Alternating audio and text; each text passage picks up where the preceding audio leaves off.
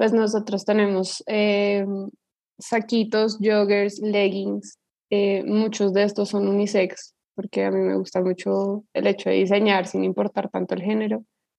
Creo que igual ahí todavía tenemos una tendencia que unos colores son femeninos y unos masculinos, entonces también hay cosas muy, muy femeninas. Realmente siento que todo el resto podría ser unisex. Ahorita estoy sacando verolcitos y pues la idea es seguir, seguir sacando muchas más piezas. Eh, que, que, eso es lo que me divierte a mí de este emprendimiento, es como esa parte creativa y poder, poder hacer cualquier cosa que yo me imagine.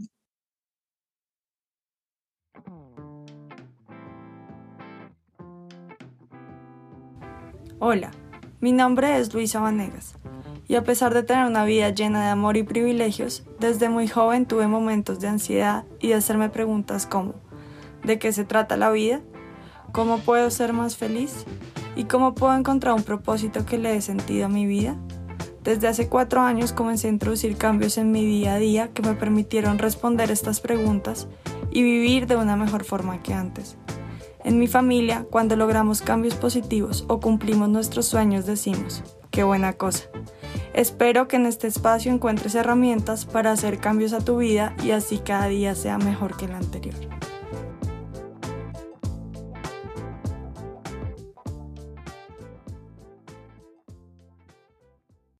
Hola, bienvenidos a otro podcast de Qué buena cosa. Hoy les traigo una invitada súper especial, se llama María Joaquina Plan estudiamos juntas en el colegio y hace poquito la encontré por Instagram porque eh, vi que estaba haciendo un video de un bebé con una ropa súper bonita y yo eh, quise indagar más y me di cuenta que tenía su propia empresa de ropa para bebé eh, y yo dije, wow, necesito comprar esta ropa, obvio para apoyarla a ella, pero además porque está muy bonita y la compré y me encantó porque es una ropa súper cómoda, mis hijos siempre están cómodos y elegantes.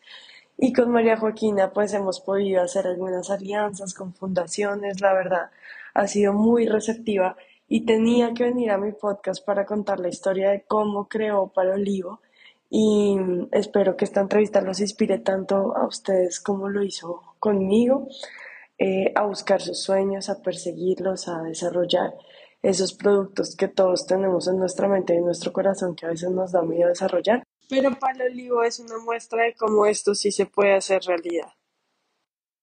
Le pedí a María Joaquina que se describiera a sí misma y esto fue lo que me dijo. Mi nombre es María Joaquina Plan.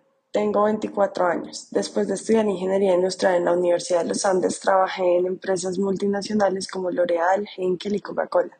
Estas experiencias fueron muy valiosas para mi formación y para lo que sería posteriormente mi emprendimiento. Hace dos años y medio decidí emprender. Con persistencia, muchos aprendizajes y pasión por lo que quería hacer, nació Palo Olivo, una marca de ropa para bebés, niños y niñas de 0 a 4 años. Palo Olivo se inspira en la alegría de los chiquitos y chiquitas y en la convicción de que deben tener la tranquilidad de expresarse y desarrollarse libremente con todo el amor y la comodidad. Por eso sus prendas son divertidas, descomplicadas y con diseños únicos. Es fabricado en Colombia por Madres Cabeza de Hogar. Acá les dejo mi entrevista con la creadora de Palo Olivo. Hola María Joaquina, ¿cómo estás? Bienvenida al podcast, qué buena cosa, qué alegría tenerte aquí hoy. Hola Lulu, muchas gracias por la invitación, qué felicidad estar acá contigo.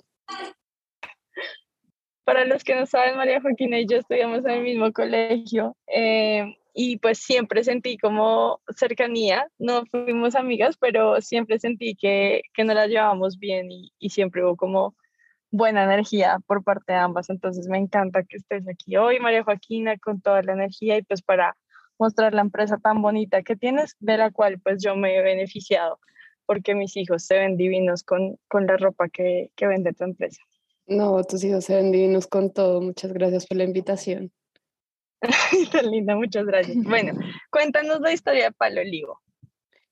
Estaba pensando, eh, y es que yo no me acuerdo la idea inicial, cómo, cómo sale. Yo creo que es muy influenciada por... Mi mamá tiene una empresa de zapatos para bebé y yo creo que en algún momento se habló de, de que ella lo expandiera a ropa, pero como que eso nunca pasaba. Y yo me acuerdo mientras trabajaba pues en, en algunas empresas pensarlo, pero se vino a materializar hasta, yo no sé, igual las ideas como que se gestan, eh, uno trabajando, a veces es un poco difícil emprender, yo sí emprendo mientras estoy trabajando, saco la primera colección en el 2019 y ahí decido renunciar porque siento que, que Palo Lío necesita pues más de mí, uno trabajando pues 10 horas al día no, no logra avanzar tanto. Pero después comencé a trabajar con mi mamá pensando que, que de pronto podía hacer las dos cosas y seguro mucha gente puede, puede emprender y trabajar y todo le funciona súper bien. Pero definitivamente esto no es mi caso, entonces ya desde el año pasado me dedico 100% a Palo Olivo y, y, y Palo Olivo lo siente. Se ve en ventas, se ve en crecimiento, se ve en colecciones, se ven un montón de cosas. Que toda mi energía esté, eh, solo en, en este, pues en, en mi proyecto, ¿no? Claro, te entiendo full. Yo creo que muchos emprendedores lo que hacen es como tener como un ingreso fijo y luego empezar a crecer su emprendimiento de a poquitos, pero tú tienes toda la razón en que la energía es algo fundamental para hacer crecer una empresa. Sí, es decir, yo no es que esté diciendo que un camino es el correcto y otro no, es simplemente como a mí, como a mí se me presentaron las cosas, como a mí me surgieron. Conozco gente que sí ha podido emprender mientras trabaja y ha podido llevar su emprendimiento a un, a un momento en el que se sienten cómodos para renunciar. Yo creo que en mi caso eso jamás hubiera sucedido no, no sé, no tenía el tiempo, la flexibilidad o, la energía o, o, no sé, eso en mi caso y como se dieron las cosas no, no hubiera sido posible si yo no me dedico 100% a eso. Total, qué chévere. Por eso me gusta traer como diferentes empresas, porque cada, cada emprendedor tiene una historia diferente y yo creo que muchas personas que nos escuchan pueden sentirse como familiares o identificados. Reconocidos me parece súper importante. Bueno, cuéntanos un poquito de qué productos vende la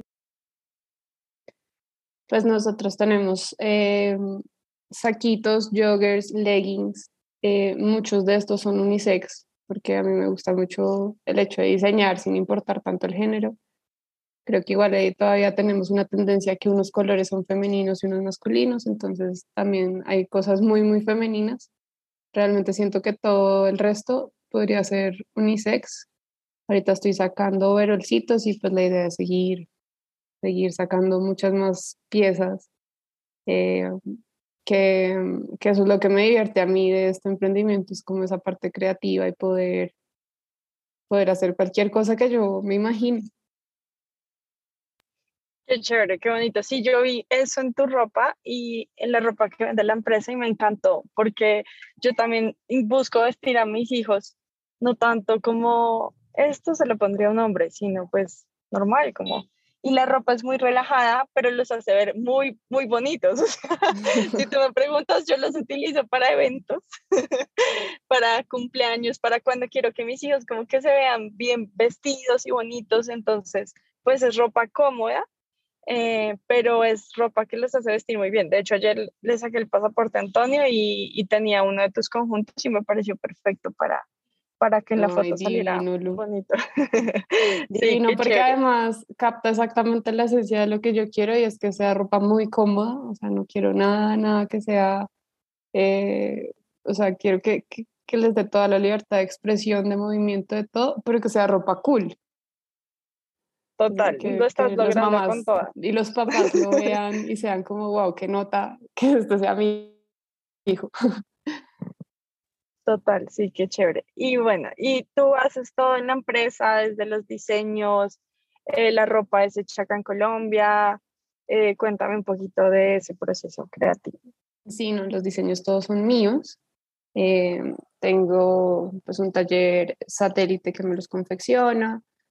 como la mayoría de satélites son de mujeres cabezas de hogar, entonces eso también es muy bonito hice, bueno, conseguir un taller que, que, te confeccione y como hacer equipo y tener esa confianza fue un, pues todo un tema, todo un reto, porque es un sector muy informal y, y, pues que quisiera unos volúmenes que obviamente uno iniciando a veces no les puede dar, pero, pero bueno, con esta señora, con Rosmira, hemos hecho muy buen equipo, estoy muy feliz con ella y, es como la persona que me confecciona como tal. Pero pues todos eh, los diseños, escoger telas, el patronaje, todo se lo doy yo. Y ella pues es la encargada con, con sus chicas de, de la confección. Súper, me parece muy chévere esa parte social porque en la moda, pues muchas veces como que no se le paga a las personas por su trabajo, no se le paga lo debido. Y estoy escuchando pues que tú estás haciendo esa parte muy bien hecha, estás pues generando un impacto social positivo, pero además estás pagando lo justo y tus prendas a mí se me hacen de un precio justo porque son prendas de calidad y ahora veo pues que estás pagando lo que se debe pagar por confección. Eh, yo, yo casi no compro marcas Sara y todo esto fast fashion por el impacto social y ambiental que tienen. Siempre estoy buscando ropa eh, hecha pues, para mí y para mis hijos, eh, hecha en Colombia y como con la propuesta que tú estás haciendo. Entonces, pues te agradezco porque cuando comencé, cuando nacieron mis hijos, casi no encontraba todo, era fast fashion. Eh, y me he dado cuenta que tus prendas tienen muy buena calidad. ¿Las telas que utilizas son de aquí de Colombia o son del extranjero? Mm, las telas son nacionales, son, son de, de, textilerías nacionales. No sé, no tengo tan claro, eso sí, a partir de la siguiente colección sí va a salir con todo el recorrido de, de dónde vienen los hilos, porque de estas todavía no. Estoy cambiando el proveedor de telas para que todo sea mucho más transparente. Em, pero el, el, mercado de moda infantil en Colombia, pues la oferta es espectacular, o sea, yo obviamente estando en este tema he conocido un montón de, de emprendedoras que tienen unas cosas divinas, divinas, divinas, que uno dice como, wow, o sea, nada que envidiarle a Sara, nada que envidiarle a nada, es de pronto conocerlas y inclusive yo te puedo dar como referencias y en verdad cada quien con su estilo. Eh, marcas colombianas que están haciendo cosas demasiado espectaculares. Eh, por si a ti o a, tu audiencia le interesa. Claro, me interesa. Pueden encontrar un montón de cosas muy, muy chéveres colombianas. Me parece muy chévere, muchas gracias. Sí, y me parece muy chévere esa actitud tuya también, como de compartir otras marcas, porque pues estás apoyando más emprendimientos. Y yo la verdad busqué en muchas ferias y pues sí he encontrado algunas cosas en pijamas, digamos que yo ya tengo una empresa que conozco que me encanta Em, pero sí, claro, pásame todos los datos que puedas porque entre más, pues como oferta tenga mejor. Claro. Eh, la otra pregunta que te tengo es, eh, ¿cómo Palo Olivo ha vendido a nivel nacional? ¿Has llegado también al mercado internacional? ¿A donde pueden, las personas que nos escuchan pueden comprar solo en Colombia o también en el extranjero? Para el momento solo en Colombia, no, no he llegado a tener como una alianza, sobre todo de transportadora, eh, que es como lo más caro terminas tú pagando como tres veces lo que vale la prenda en transporte, entonces todavía no podía hacer ese, esa alianza como para el extranjero. Eh, hacemos envíos a todo Colombia. Actualmente en puntos físicos eh, tenemos eh, en Bogotá en tres tiendas multimarca y en Cartagena en otra. Entonces, la idea también es llegar a más puntos físicos porque porque creo que es más bonito, todavía en Colombia les gusta más comprar viendo que, que online. Em, yo al principio pensaba que, que, mi producto iba a ser 100% online y como ya en la era digital, pero me he dado cuenta que todavía, que todavía necesitamos como esa mezcla de, de lo online y lo offline, entonces sí quiero estar en más tiendas físicas a nivel de Colombia, pero de todas maneras eh, los envíos se hacen a cualquier parte. ¿Y cuáles son esas tiendas, eh, por lo menos en Bogotá, para que las personas que nos escuchan sepan? En Bogotá están en Zapaticos Millas, que queda en la, en la avenida 19 con 122, y en dos almacenes multimarca que se llama uno Tok Tok, que está en la 80 con 11, y otro que se llama Titi Ambal, que está en la calle Los Anticuarios, y en esas dos tiendas que son multimarcas, donde te digo que pueden encontrar cosas espectaculares, todas colombianas, pero en verdad los emprendedores colombianos son unos cracks y, y, hay unas cosas divinas, divinas, divinas para todos los gustos y todos los estilos. Súper genial. ¿Eres como el conejito de Alicia en el País de las Maravillas que siempre está corriendo y no tiene ni un segundo? ¿Te sientes cansada y abrumada con tanta cosa? ¿Sientes que el dinero que recibes cada mes no te alcanza? Te tengo la solución. Si quieres aprender todas las herramientas que implemento para vivir mejor, al tener más energía, no perder tiempo e invertir mi dinero de forma asertiva, inscríbete al curso de gestión de energía, tiempo y dinero diseñado por Luisa María Vanegas en Hotmart. Mis clientes solo me han echado flores del curso. Cómpralo hoy y transforma tu vida. En la descripción de cada capítulo te dejo el link de acceso al curso. Eh, bueno, ahora entrando al ámbito un poquito más personal, me gustaría saber qué herramientas utilizas para ser mejor cada día. ¿Haces terapia, meditas o haces ejercicio? Eh, em, pues yo hago un poco de esas tres, pero no al mismo tiempo.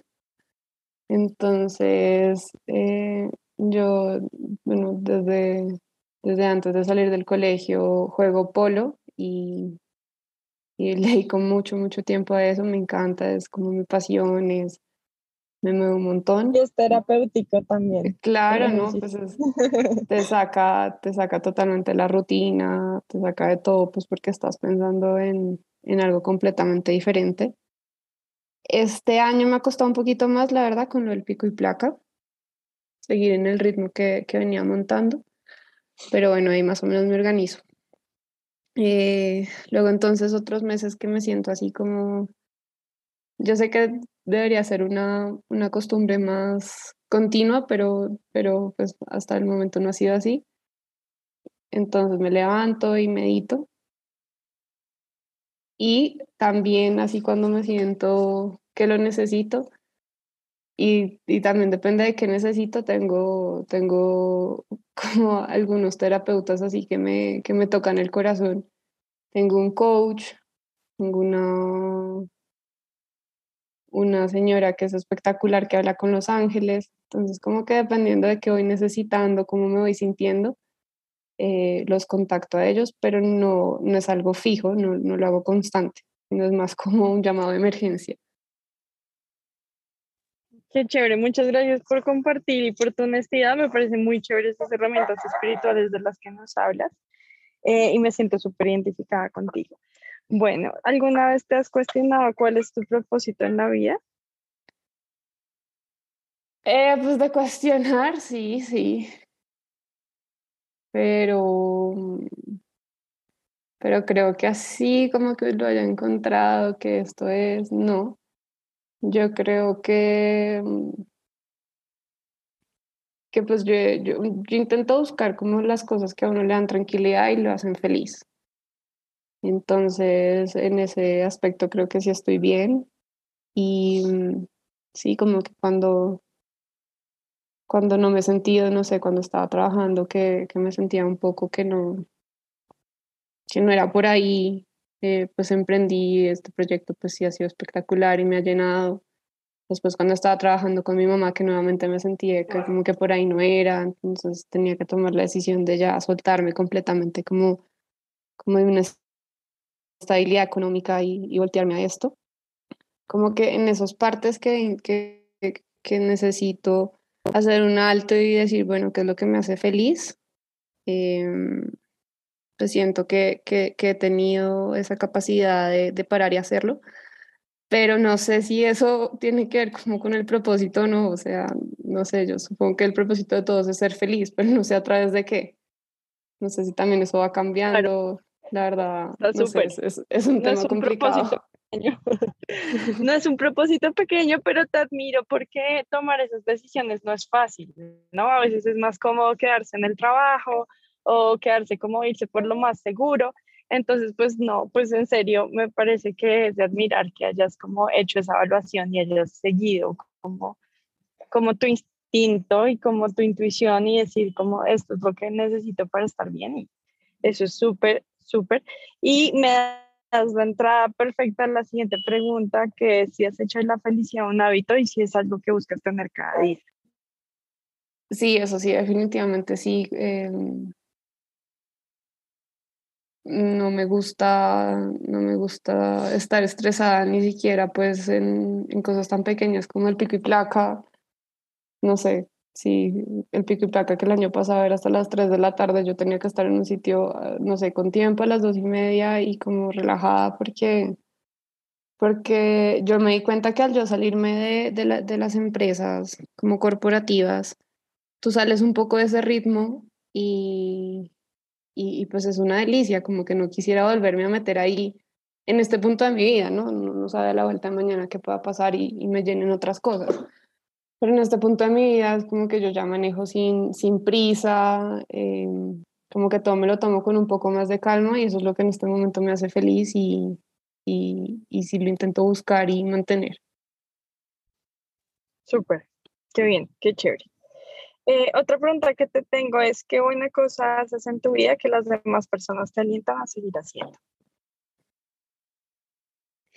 Este podcast se llama Qué buena cosa, como eh, cuando tú haces algo y la gente te dice, oye, qué chévere, oye, qué bueno. Eh, por eso se llama Qué buena cosa y por eso siempre hago estas preguntas de como qué sientes que es esa buena cosa que tú haces en tu vida que la gente te dice como, oye, qué bacano.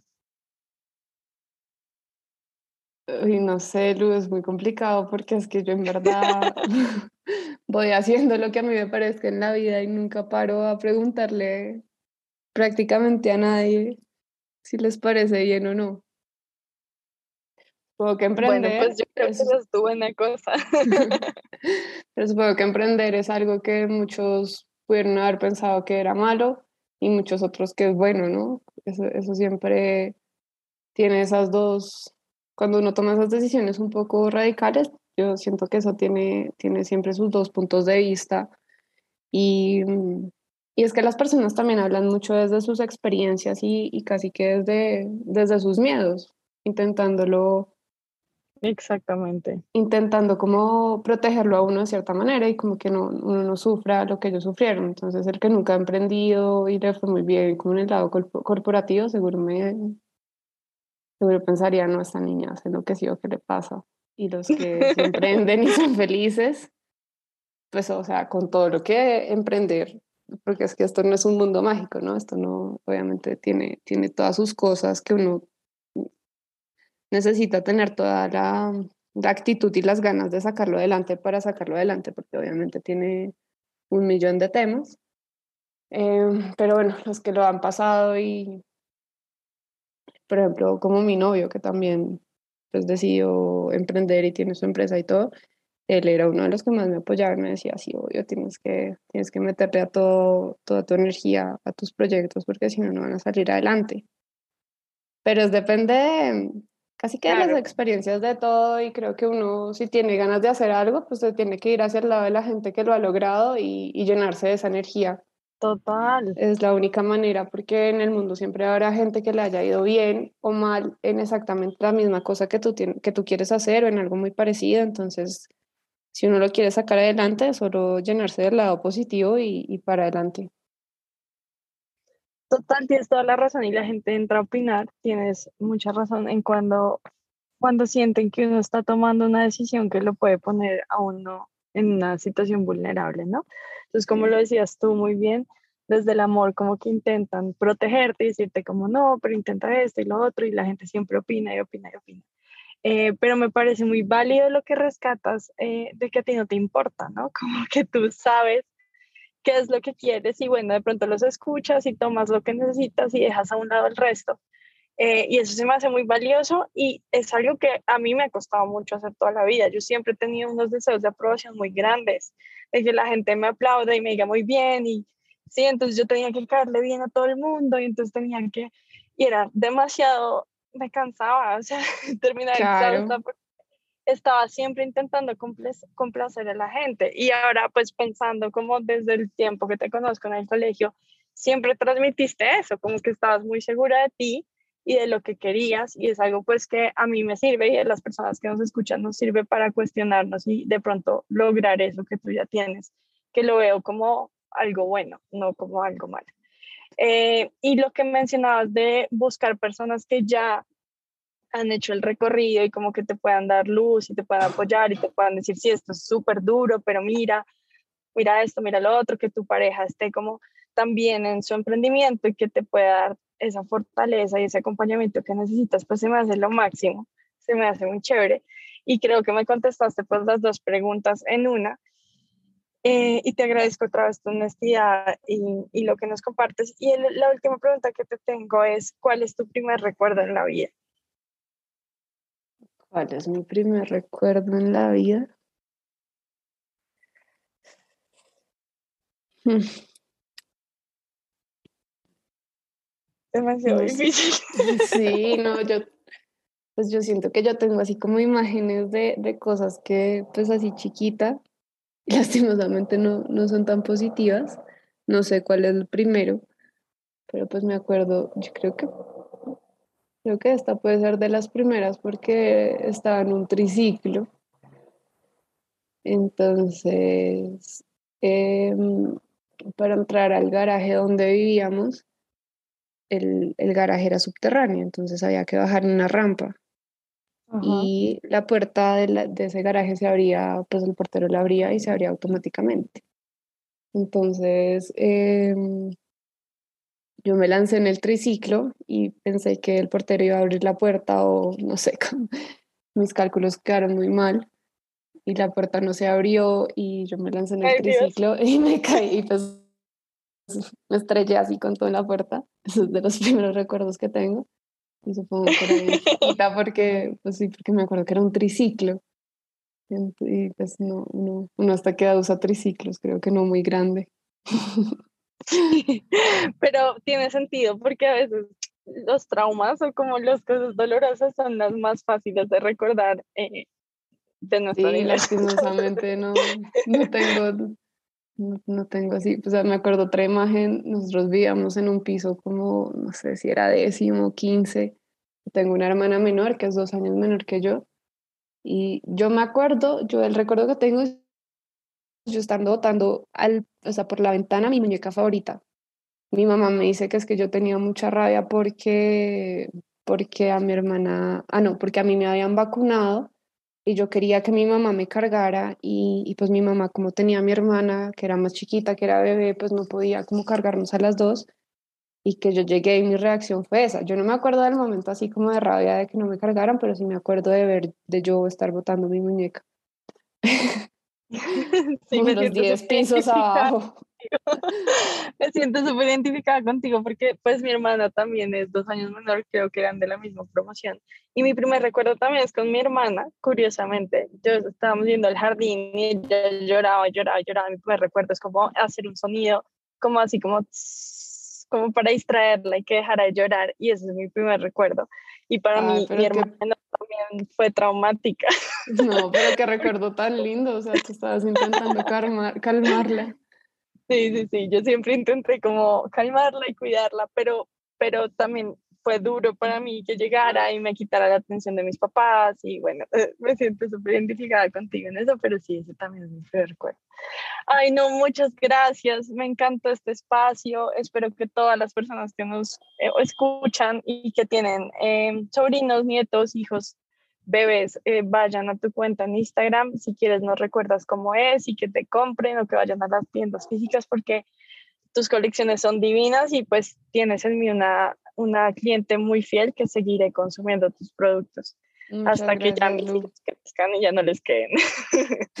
Muchas gracias. Y mira, la marca es Palo Olivo. En, en Instagram nos encuentran como arroba Palo Olivo. En la página es www.palolivo.com y estamos en, en la 19 con 122 en la tienda de zapaticos Migues, que es una tienda de zapatos para bebés, y en las multimarcas Tok Tok y Titi Ambal. Y bueno, en Cartagena, si hay alguien en Cartagena, estamos en Agua de León Kids. Perfecto, muchas gracias María Joaquina. Voy a, A mirar ti, también si puedo ir a esas lindo. tiendas físicas. Ay, gracias. Voy a ir a, voy a mirar si llevo a mis chiquitos a esas tiendas físicas porque también es chévere como que ellos miren y se midan y bueno, como Claro. que y también para conocer las otras marcas que me recomiendas. Eh, y nada, pues cuenta conmigo lo que necesites. Apenas este capítulo está al aire, te, te lo paso para que lo pongas en tus redes y, y tus clientes conecten con tu historia, que es lo que pues busco con este podcast, que las personas se enamoren de la marca a través también de enamorarse de ti y, y te consuman la, la ropa pues con más convicción y con más fe y más amor en tu marca. Entonces espero Muchas que el gracias, Lu. impacto se dé y gracias por sacar este tiempo para mí. Em, y nada, pues lo que te digo, cuentas conmigo.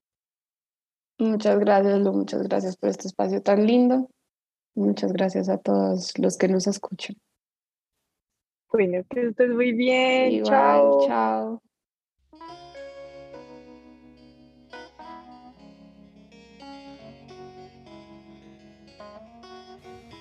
Gracias por escuchar. Si te gustó este episodio, por favor califícalo, deja un comentario lindo y compártelo en tus redes. Si lo haces, puedes concursar para ganarte la suscripción gratuita a uno de mis retos. Deja tu cuenta de Instagram en el comentario para poder contactar al ganador. Sígueme en Instagram en mi cuenta arroba lulu.bane.par. ¡Chao!